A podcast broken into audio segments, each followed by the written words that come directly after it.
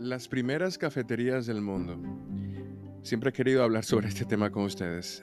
Las primeras se registraron y vamos a hacer esto en dos episodios porque el contenido es un poco extenso y el podcast no debe de durar más de cinco minutos.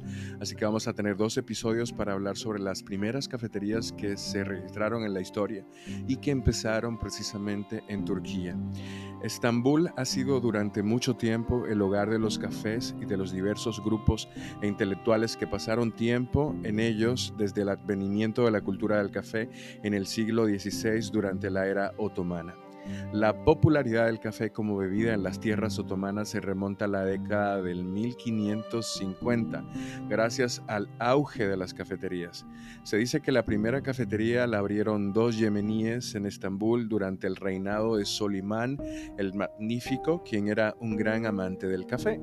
Aquí, curiosamente, en República Dominicana hay una montaña por ahí por Montecristi que se llama la Loma de Solimán. Todavía no estamos seguros de que haya sido en relación con esta eh, realidad de los turcos, pero muy probablemente.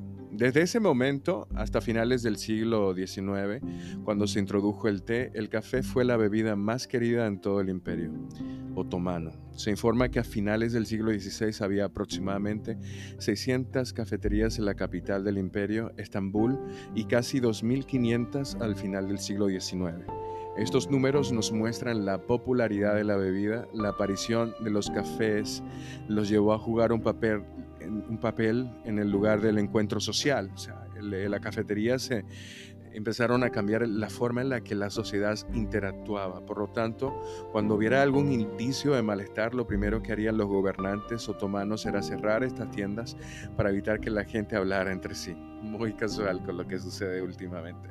Los cafés a menudo se basaban en el estatus social de los clientes y reflejaban una parte de la vida diaria de la sociedad otomana.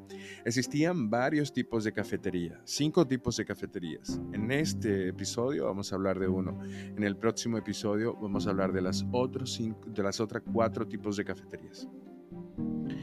La primera es la cafetería de artesanos. En Estambul había numerosas tiendas, desde herreros hasta cortadores de vidrio, desde carniceros hasta joyeros, y si pensamos en la población de Estambul, será más fácil comprender la necesidad de este tipo de lugares para la socialización. En el siglo XVII, había cerca de un millón de personas establecidas en Estambul. Solo podemos adivinar cuántos vendedores y artesanos estaban allí. Así que estos cafés estaban ubicados en áreas cercanas a los distritos de Fatih, Beyazit y Sirkeci, ya que allí latía el corazón del comercio. Comerciantes, artesanos, dicen los historiadores, porteadores, carreteros, barqueros y demás, utilizaron estas cafeterías como lugares para descansar, donde podían haber hablado sobre las guerras, sobre la política, mientras también chismeaban sobre eventos de la ciudad como el escándalo de algún borracho o los recién llegados españoles. Todo eso fue lo que sucedió en Estambul Con la consolidación de las primeras cafeterías, en este caso las cafeterías de artesanos. En el próximo episodio vamos a hablar de los otros cuatro tipos de cafeterías que se establecieron en el reino otomán y que también transportaron su cultura hasta nuestros días. Nos escuchamos en el próximo episodio.